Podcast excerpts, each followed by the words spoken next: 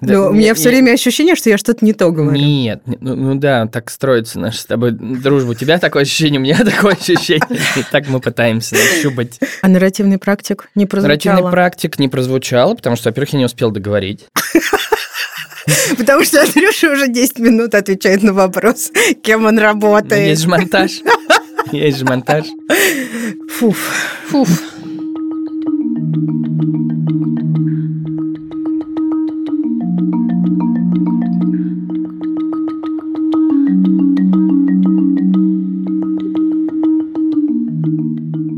Здравствуйте. Всем привет. Сегодня утром наш бывший продюсер Кирилл Сычев прислал мем в рабочий чат. Лежат два человека, мужчина и женщина в кровати. И женщина говорит мужчине, надеюсь, ты перестанешь использовать свой подкастовый голос.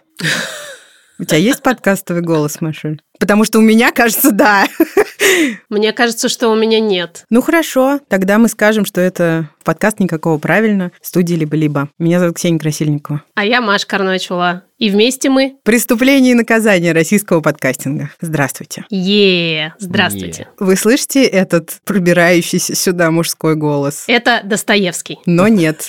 Это не Федор Михайлович, это Андрей Александрович Пентин. Добрый день. Андрюша, мой лучший друг. Всем привет. Мы давно очень планировали эпизод такой записать, а эпизод у нас сегодня про ненасильственное общение. Но Андрюша достаточно неуловимый человек. Он сейчас так закатил глаза страшно. Очень-очень ненасильственно закатил глаза. Для того, чтобы его уловить, пришлось, когда он приехал в город Тбилиси, его схватить и привести за руку, очень ненасильственно, правда, в студию.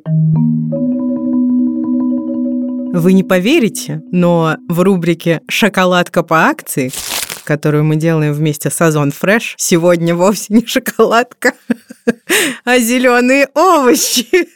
В этой нашей совместной рубрике мы говорим о еде, основываясь на исследованиях из области нутриционной психиатрии. Это такая очень молодая наука, но мне лично очень близкая. Она изучает связь питания и ментального здоровья. И сегодня у нас как раз обзор на зеленые овощи. Например, молодой лук. Ммм, руккола, ненавижу. Все возможные виды салатов и капуст. Виды капуст. Шпинат, обожаю. А еще есть щавель. Вот что самое вкусное зеленое вообще. Да, да, да, да. Брокколи, петрушка, укроп. И кинза, кинза. Кинза, кинза роскошная трава, просто восхитительная. Можно было бы подумать, что это зеленые овощи, но нет, это бриллианты продуктов, которые радуют нашу психику. Они просто до упора нашпигованы нутриентами, которые так любят наши хорошие ставим здесь кавычки, кишечные бактерии. А, к слову, плохие наши кишечные бактерии любят гамбургеры и всякие тортики, О нет, чтобы вы знали. Что происходит, если мы кормим свои хорошие и не докармливаем плохие бактерии? Схема такая, когда наши хорошие бактерии как следует наедаются вот этим всем полезным, они сигнализируют мозгу, что у нас все стабильно и хорошо. И говорят ему как бы излишняя бережливость в отношении серотонина не требуется, как в том меме, да? На что такое мы бережем серотонин. Они как бы говорят мозгу, пусть себе свободно там серотонин плавает и радует, собственно, нашего дорогого обладателя мозга. Хорошо сказала, хорошо. А еще зеленые овощи, особенно листовые, то есть всякие как раз шпинат и щавель, богаты клетчаткой, а она полезна буквально для всего в нашем тельце, а еще фолатами и витаминами С и К. В общем и целом исследования показывают, что регулярное и достаточное потребление зеленых овощей не то, чтобы мы тут на чем-то настаиваем, мы просто рассказываем, потому что сама я, Маша-то по-другому, а я, конечно, не пример для подражания в этом смысле, помогает при хронической усталости, перепадах настроения, а также при некоторых расстройствах, вроде депрессии, деменции и биполярного аффективного расстройства. Вот такая у нас восхитительная шоколадка по акции сегодня вместе с сервисом Озон Fresh. Озон Fresh как раз может упростить путь салатика от магазина до вашей тарелки. И до вашего серотонина. И работает Озон Fresh не только в Москве и Московской области и Санкт-Петербурге, но и еще в семи крупных городах. Краснодар, Ростов-на-Дону, Волгоград, Набережные Челны, Сочи, Казань и Тверь. Будем надеяться, что география будет расширяться, а пока Озон Фреш доставляет продукты за час. Ну и, конечно, у нас есть промокод. Конечно, никакого. Этот промокод Дает скидку 10% на все товары из категории продукты. А в другие категории вам и не надо, потому что там нет зеленых листовых овощей. никакого щавеля. Никакого правильника. Ссылку, промокод и зеленые овощи ищите в описании эпизода.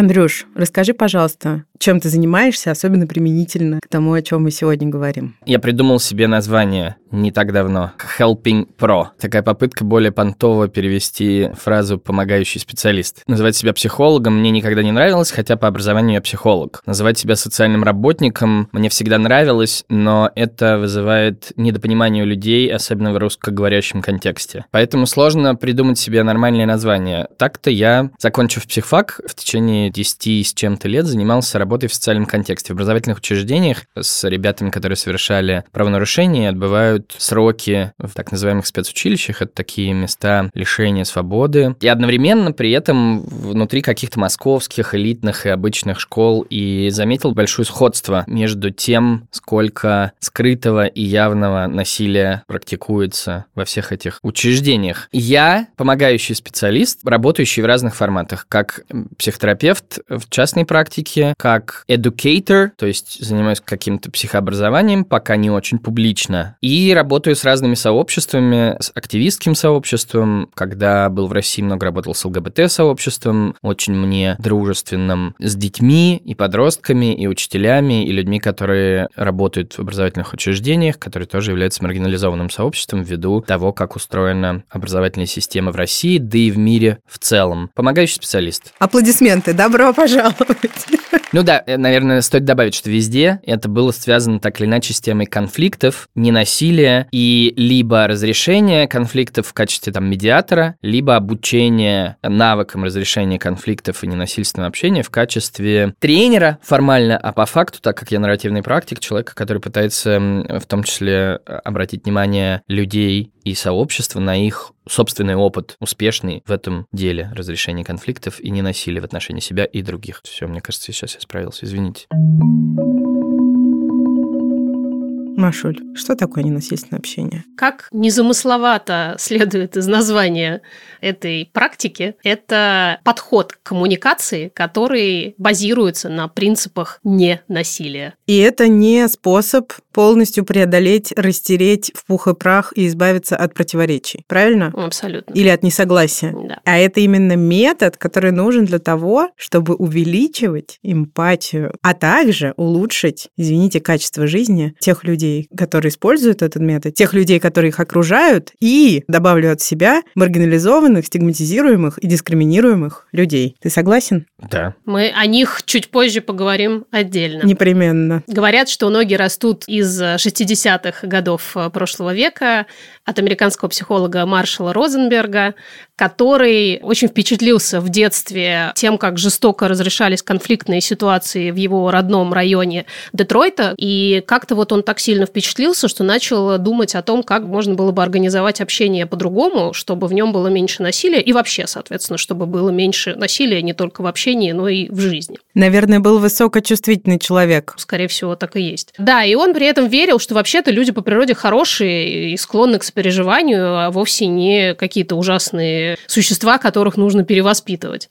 Проблема только в том, что люди не всегда умеют коммуницировать так, чтобы не делать больно другим и себе. На минуточку между израильтянами и палестинцами Розенберг использовал Мгм. свой подход. Подростками, у которых есть сложности, и учителями, пациентами психиатрической больницы и врачами. У нас есть, вы удивитесь, исследования. Да, которая коррелирует с той деятельностью, про которую ты, Андрюш, рассказал выше, с твоей деятельностью вот в этих специальных учреждениях. Я даже не знала, кстати, что у нас такие существуют. Формально учебные да, заведения, но при этом с ограничением свободы. Да. Возвращаясь к исследованиям, есть такой проект, он называется Freedom. Занимается тренингами людей в местах лишения свободы. И эти тренинги основаны как раз на ненасильственном общении и медитации внимания. Это, конечно, очень интересно интересно.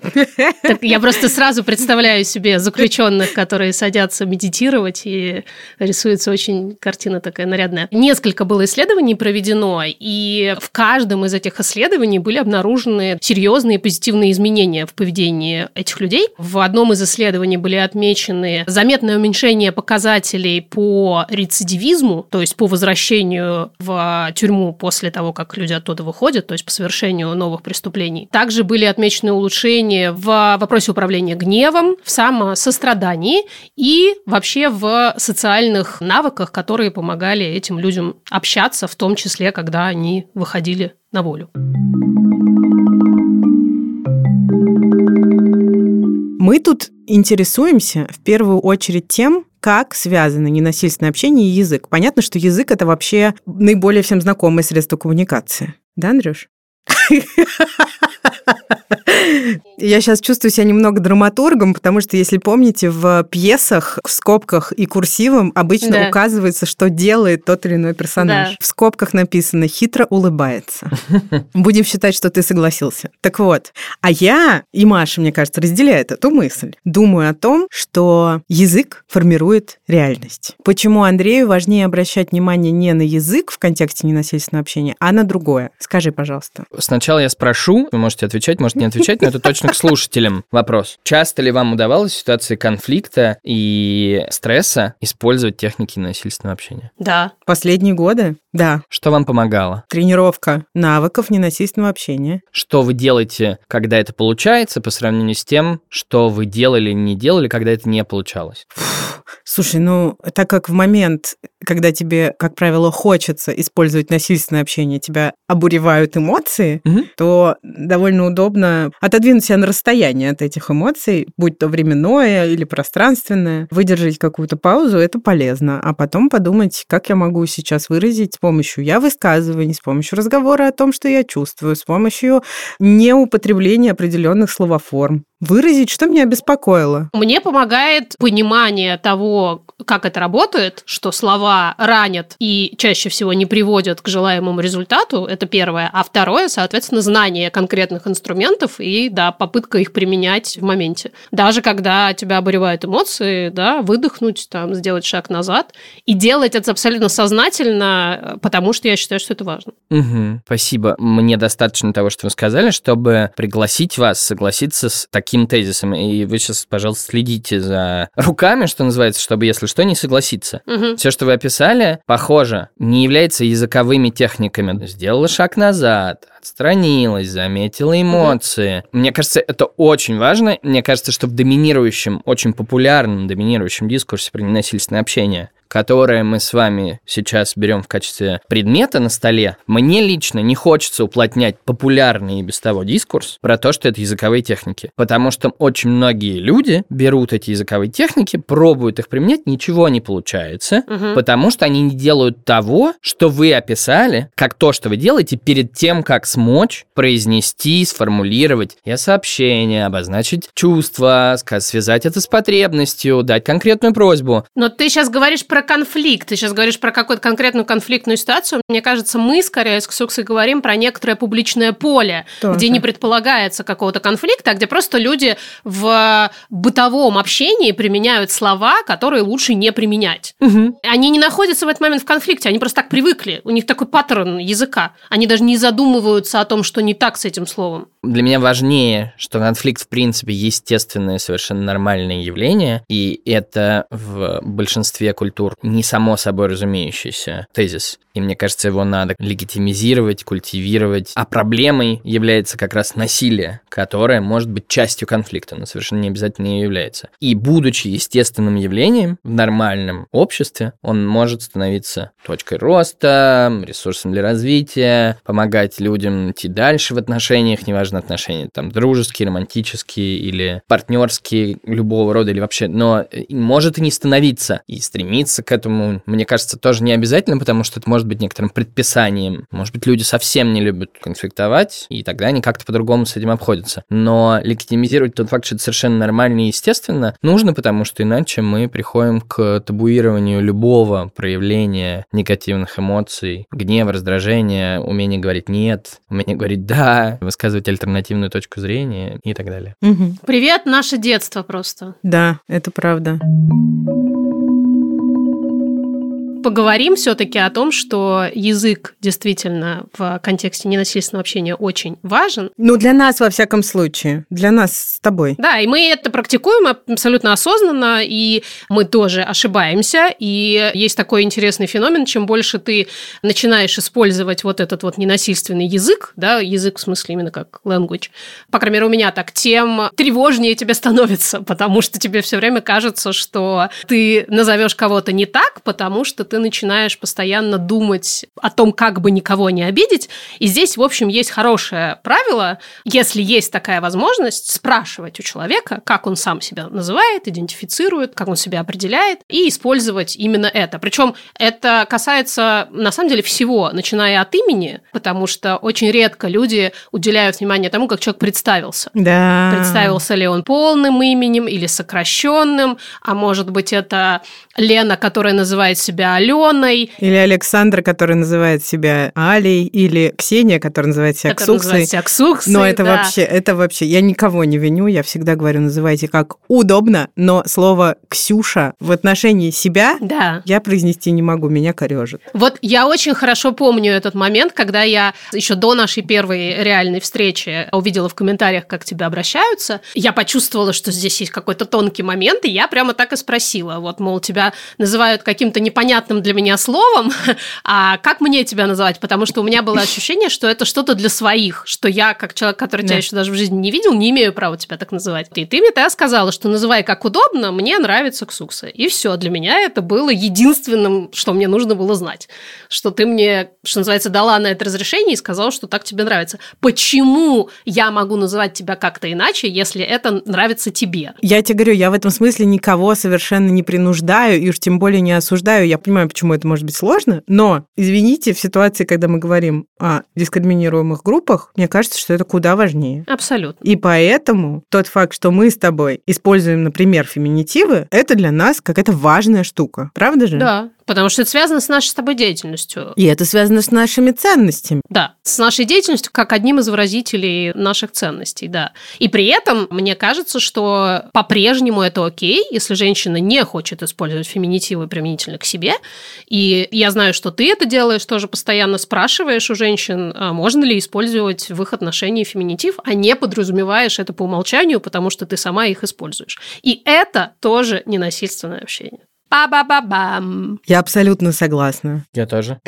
Кивает. Я хочу сказать, что Андрюша был тем человеком, который в моем окружении первым начал использовать, несмотря на твое неприятие языка, был первым человеком, который стал использовать в речи феминитивы.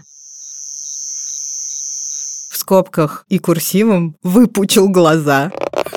В смысле, я не знал, это приятно. Человеком, не только мужчиной, а вообще среди всех. Ну, до того, как я начала их использовать. М, Выпучил глаза в два раза больше. Приятно. В два раза больше глаз. Я думал, ты скажешь, что первым человеком, который стал использовать такое слово, как обесценивать. Это тоже. И еще Андрюш говорил, откликается до того, как это стало хоть сколько-нибудь модно. Но сейчас не просто модно, сейчас всех тошнит от этого слова. Именно так. Да, и перестала им быть. Абсолютно. Я продолжаю говорить. Не выбрал ничего лучше. Следующий пункт. Гендерная идентичность и сексуальная ориентация. Просто беда, как здесь все сложно. Прям по верхам пройдемся. Углубляться не будем. Скажем, наверное, что трансгендерные персоны чаще всего сами определяют, как себя называть. И это как раз, мне кажется, тот самый случай, когда вообще не лишним будет спросить. И мне кажется, что это окей. Из, э, ставим кавычки, смертных грехов, здесь есть два англоязычных понятия – мисджендеринг и деднейминг. Деднейминг – это когда ты называешь э, именем до перехода. То есть мы знаем транс-мужчину, его зовут Игорь, а ты называешь его Катей, кем он уже не является. А мисджендеринг — это когда тоже трансперсону, например, женского гендера, для обозначения, например, действий трансперсоны по имени Валентина ты используешь Мгм. мужской грамматический род. Да, то есть ты таким образом подчеркиваешь факт перехода и как бы не принимаешь его. Всячески делаешь значимым, что это все какие-то глупости. Да, и еще не принято говорить гомосексуалист. Как раз, к сожалению, принято пока еще, увы, но считается некорректным. И да, и есть понятное нам и предпочитаемое многими слово гомосексуал или человек гомосексуальной ориентации. Или можно вообще взять и совместить феминитив. А нет, не получится. Хотя так тоже, наверное, можно. Что, гомосексуалка? Да. Говорят. да, почему нет? Мне Можно. кажется, Норм. говорят. То есть вообще это просто взрыв мозга. Это...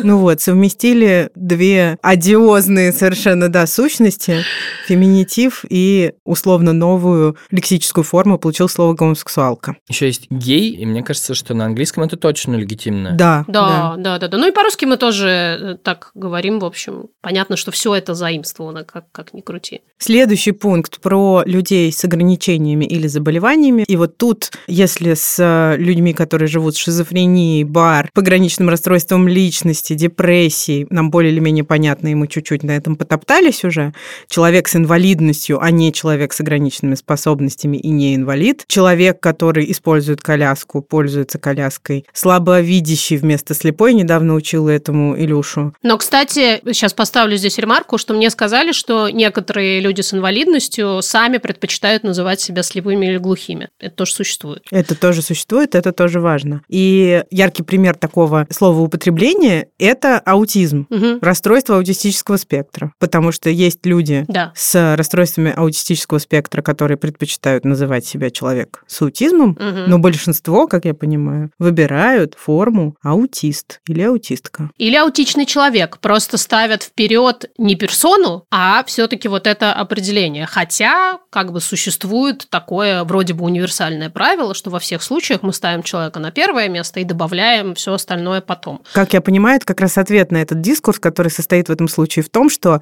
мое расстройство аутистического спектра как раз меня определяет. Мгм. Я выбираю, и я имею, да, на это полное право.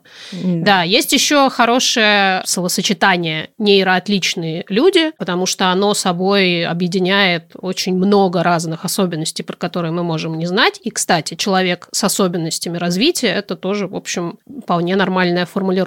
И есть тут очень смешно, никто не знает, как так получилось, но именно в русском языке появилось совершенно бессмысленное словосочетание нормотипичные вместо нейротипичные. Как это? Тавтология, наверное, да? Но действительно, речь про нейро, то есть, соответственно, то, что связано с мозгом развития. Да. И последний пункт – люди из уязвимых социальных групп. Например, нарко- и алкопотребители. А не наркоманы и алкоголики. Наркопотребитель или, или потребитель наркотиков, что одно и то же, но просто можно и так, и так. Да. Мгм. Секс-работники. Наверное, скорее секс-работницы в основном, Скорее, в основном, секс-работницы, хотя и секс-работники тоже существуют. а не проститутки, Бездомные. а не бомжи. И вот это тоже интересно, кстати, это я пока готовилась, нашла, раньше вообще об этом не задумывалась. Ребенок, лишившийся родительской опеки, или ребенок без родительской опеки, а не сирота. И здесь же можно еще сказать э, люди, живущие с ВИЧ, а не ВИЧ-инфицированные. А еще? Не преступники, а люди, совершившие правонарушение, или люди, находящиеся в конфликте с законом. Мы, например, постоянно используем соло мамы, а не матери-одиночки. И никогда не используем слово «мамочки», а Да. говорим «женщины с детьми», в редких случаях «мамы». И, может быть, стоит сказать, что есть такая книга, которую выпустило издательство «Есть смысл», кажется. Она называется «Мы так не говорим», и там это все описано. Это такой некоторый словарик, Очень подробный. подробный, где как раз все основано на формуле противопоставления. Используем это слово или эту словоформу, а не другую, более привычную, уплотнившуюся и так далее. Я вспомнил еще, Давай. но как раз это то, с чем я не согласен. Мгм. Не насильники или не авторы насилия. И на мой личный взгляд, это неудачная формулировка, потому что люди, которые практикуют насилие и насильственное общение, не являются его авторами. Акторы насилия куда более адекватная формулировка. И мы с тобой это обсуждали еще когда-то давно. Я очень с этим согласилась. И мы с тобой еще тогда пришли к выводу, что интересный вариант говорить об этом это человек, воспроизводящий насилие, потому что... Да, согласен. Воспроизводящий, но это может быть для кого-то сложно, Да. и в этом есть больше чуть-чуть глубины, чем во фразе «акторы». Для тех, кому сложно много говорить, можно говорить мало. Тут вместо «авторы» меняется только одна буква, насколько я понимаю, «акторы». Но авторы, на мой взгляд, не менее стигматизирующее, а может быть даже более стигматизирующее модное словосочетание, чем насильники. Стигматизация этого названия, но в том, что мы объединяем и как бы генерализуем человека, отождествляя его с той практикой, которую он воспроизводит, реализует. И это плохо. Но говоря, что они авторы насилия, мы еще больше стигматизируем, потому что мы говорим о том, что не просто его воспроизводят, а что они его придумали, что они являются его как бы создателями. Я уж молчу про то, что это очень сильно уводит э, внимание от того, что это насилие порождает на самом деле. Да, спасибо. Есть вот эта книга «Мы так не говорим». Она формулирует некоторые предписания говорить иначе, используя более этичные, бережные, гуманные формы, некоторые из которых мы сейчас перечислили. Но вызывала она, когда вышла, много дискуссий на тему того, окей ли это вообще предписывать такие вещи некоторому обществу. И я, Мгм. скажем так, понимаю противников этих идей. Мне понятно, откуда берется природа э, такой дискуссии. Перестаньте меня заставлять говорить как-то по-новому, почему я должен, почему я должна. Шизофреник и есть шизофреник.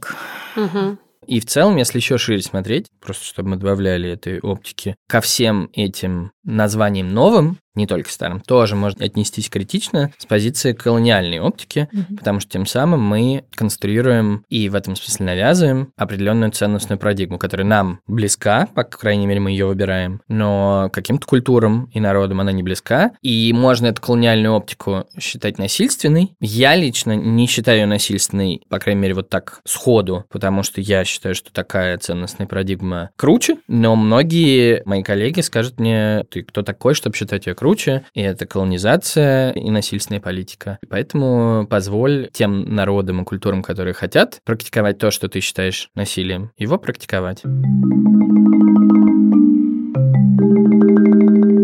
Партнер этого эпизода – Коллаб. Это сервис для умного шопинга, который помогает собрать стильный гардероб. Я, клянусь вам, впервые за полгода пожалела, что я не в России. Где работает этот сервис? В России! Да, как работает этот сервис? Вы заполняете на сайте анкету, и на основе ваших ответов стилист собирает несколько образов от 3 до 5, кладет их в коробку и отправляет к вам домой. Вы эти образы примеряете, выбираете то, что вам понравилось, а то, что не понравилось, команда Коллаб заберет на следующий день за свой счет. И если вам больше нравятся такие штуки делать не онлайн, а при личной встрече, можно прийти в специальный корнер, примерить там все и проконсультироваться со стилистом. Коллаб не просто так кладет вам одежду в коробку. Они еще придумали концепцию, которая называется fashion mindfulness, то есть осмысленная мода. Как вы знаете, mindfulness мы любим примерно, ну мы, особенно мы, Маша, любим примерно больше всего на свете. А меня? А тебя, тебя... Ты меня больше любишь или mindfulness, а? Да, да. Маму или папу? Сложный вопрос. Ужас, кошмар. Да. ужас.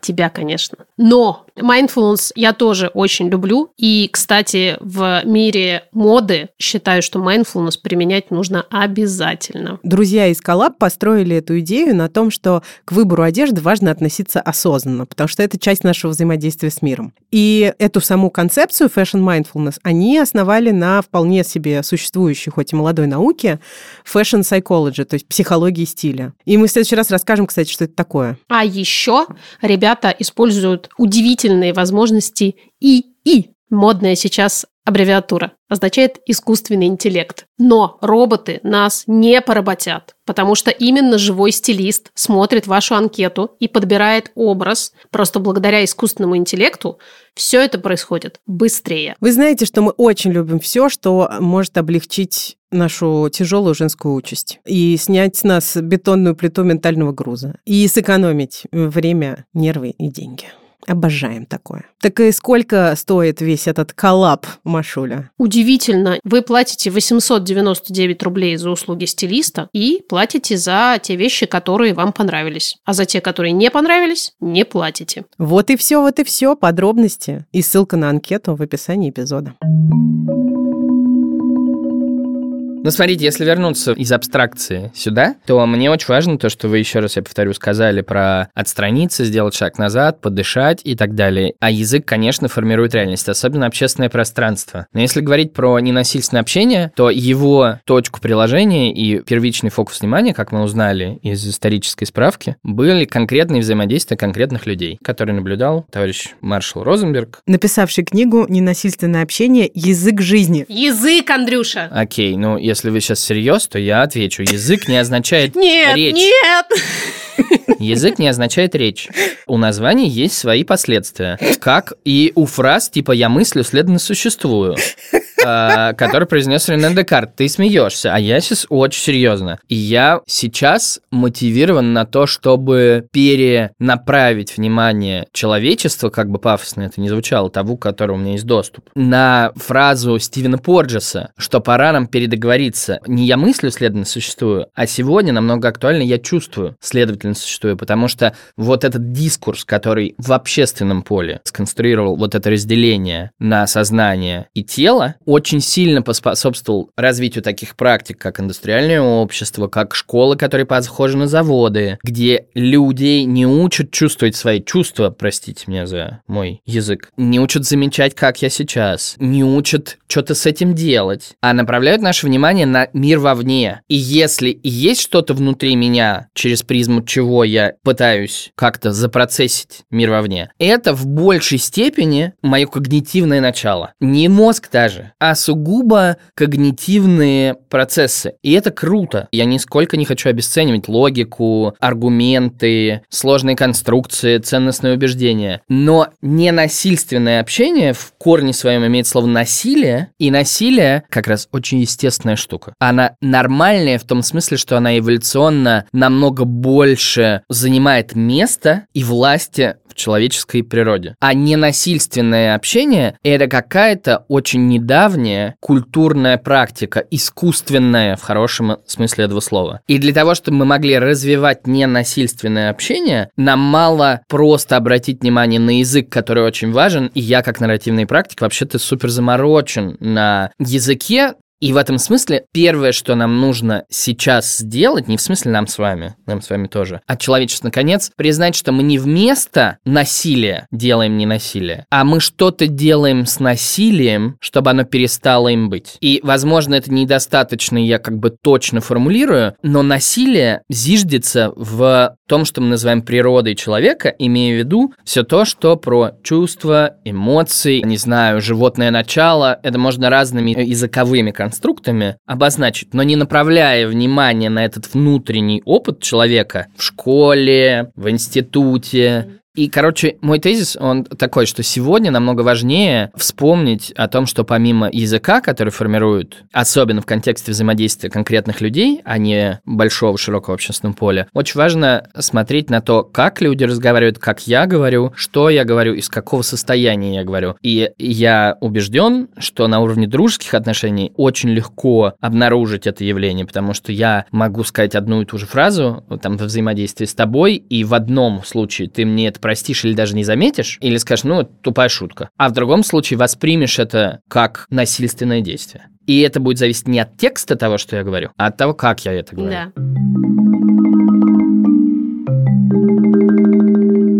У нас есть неполный список примеров инструментов ненасильственного общения, которые мы сейчас произнесем. Я сообщение. Пример «я сообщение» — это не ты вечно не убираешь за собой носки, а я чувствую злость, когда вижу в очередной раз брошенные на полу носки. Не начинать ответ с отрицания. Да, это когда человек говорит «Е- там что-нибудь, что-нибудь, человек говорит «да нет», и дальше высказывает свое мнение, таким образом подразумевая, что его собеседник не прав по умолчанию. Ну или то, что он сказал, это неценно. Уменьшать в речи количество оценочных слов. Ну, сложно, но, в общем, иногда очень полезно. Комплименты там всякие. Да, я восстаю против идеи, что нельзя говорить комплименты, нельзя говорить ребенку, что он молодец и прочее, прочее. Мне кажется, это будет актуально через пару поколений, когда угу. вырастут э, нетравмированные люди. Вот тогда уже можно будет перестать им говорить комплименты. А пока мне, пожалуйста, говорите. Я за. Ой, Машуль, ты такая красивая. Андрюш, вот войдя в комнату, иди в тебя в зуме, это сказал. Спасибо. И тут же осекся. Ну нет, сегодня не, не, не осекся, когда Маша это говорил. Может быть, потому что чувствовал такую Машину позицию. Консент чувствовал мой. Ну, мы знакомы. Я иногда говорю людям незнакомым, и да, тогда осекаюсь. Но мне кажется, если говорить о технологии комплимента, то тут имеется в виду, насколько я понимаю, такой генерализованный комплимент. Типа, ты молодец, а не типа, ты это круто сделал. Это тоже будет критиковаться, скорее всего, с точки зрения теории Маршала Розенберга. Но, по крайней мере, ты относишься, высказываешь высказываешь отношение, оценку конкретному действию, конкретному проявлению. А не к человеку. А не в целом, да. Угу. Потому что это приучает думать в целом. А в целом думать по отношению людей не очень полезно с точки зрения этой теории. Угу. Нет советом без запроса. Ну, по-моему, с этого начинался наш проект. Да, и мне кажется, огромное количество людей в нашей аудитории действительно впитали это как что-то важное для них, потому что я это вижу по тем сообщениям, которые мы получаем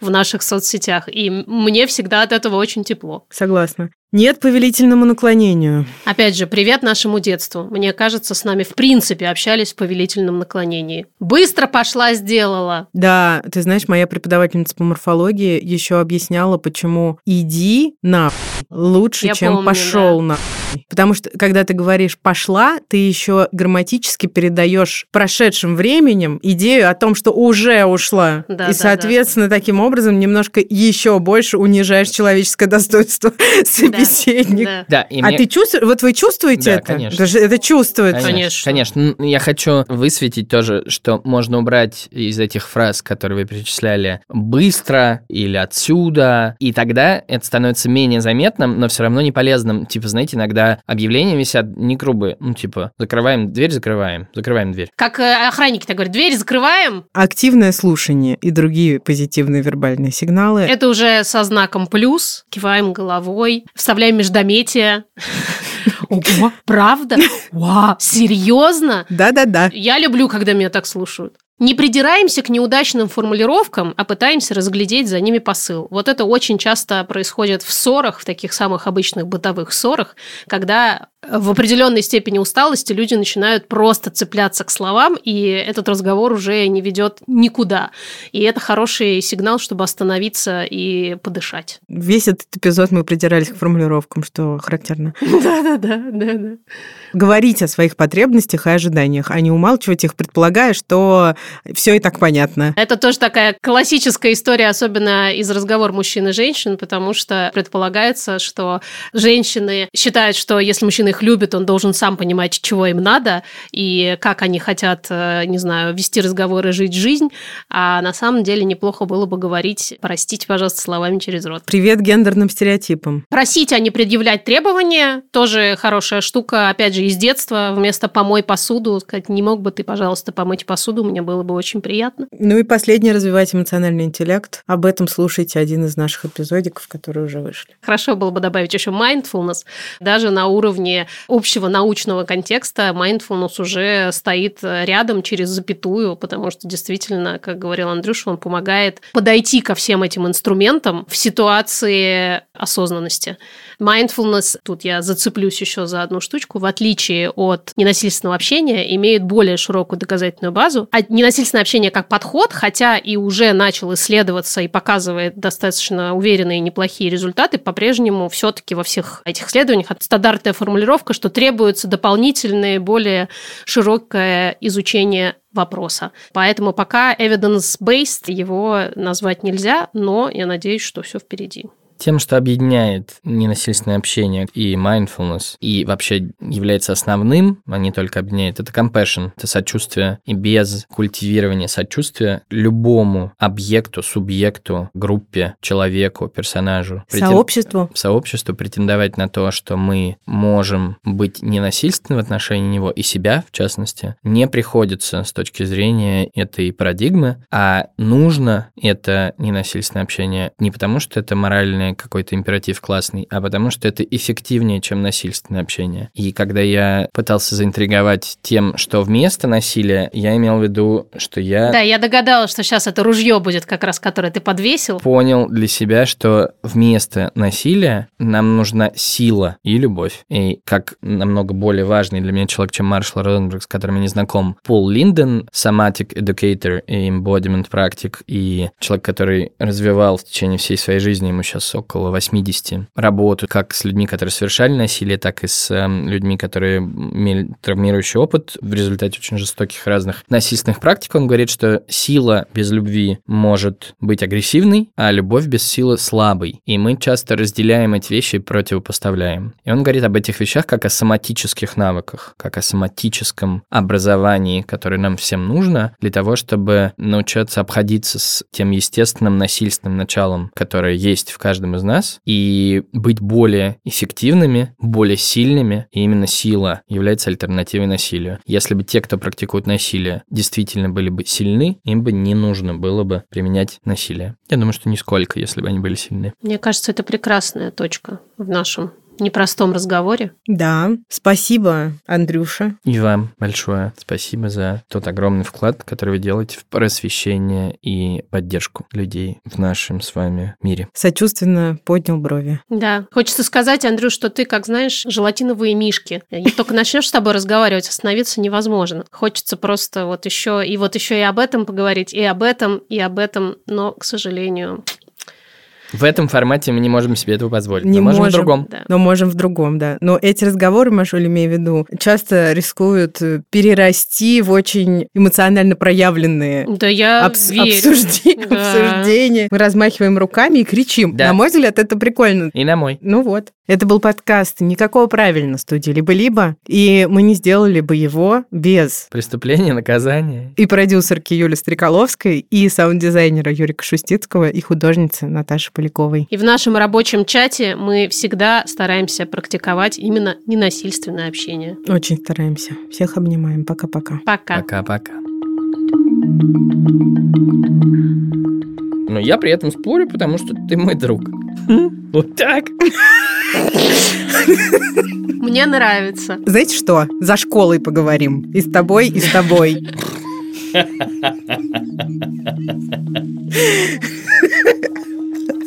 В скобках курсивом. Очень доволен собой.